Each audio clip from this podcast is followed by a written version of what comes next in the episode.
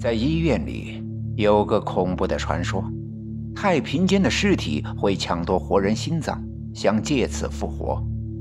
传说源自一个女人和丈夫的吵架，女人一气之下夺门而出，开车驶上高速，准备回娘家。突然，对面一辆车子失控，越过护栏迎面驶来，两辆车撞在一起，翻滚了好几圈，才从空中掉下来。迅速赶到的救护车把她送到了医院。女人的伤十分严重，钢针插进了心脏，但是却奇迹般的依稀还有些呼吸。医院经过一轮检验筛选，最终给她做了心脏移植手术。而他也顽强地支撑了下来。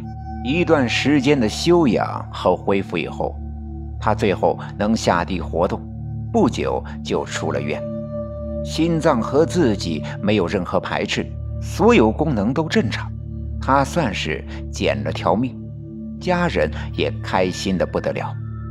但是从那以后，他经常会梦见一个从未见过的女人。妖娆无比。一次偶然的机会，他照镜子的时候，看见镜中竟然不是自己的倒影，而是梦中女人的影像。那必须是身体里心脏的主人。他心想道。于是他向家人询问，到底给自己捐献心脏的是谁？家人说他们也不明白。医院检测显示，心脏和他的身体机能匹配。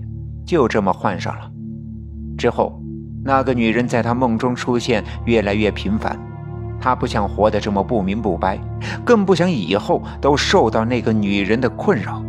于是，偷偷的去问了主刀医生。医生只透露说，那是和他相撞的人的心脏，对方当场死亡，而死者生前自愿捐献身体器官，刚好派上了用场。他觉得医生的表情和家人一样，好像隐瞒了什么些东西，于是买通了关系，独自溜进了太平间，找到了和自己相撞的那个死者。果然，就是那个女人，但是对方胸口没有伤口，根本没有切除心脏的迹象。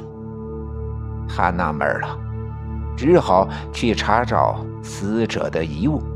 希望能从他的身份找到些线索，不料却从遗物中找到了一个钱包，里面有自己的丈夫的照片。她立刻打给丈夫，没人接听，又挨个打给丈夫的朋友。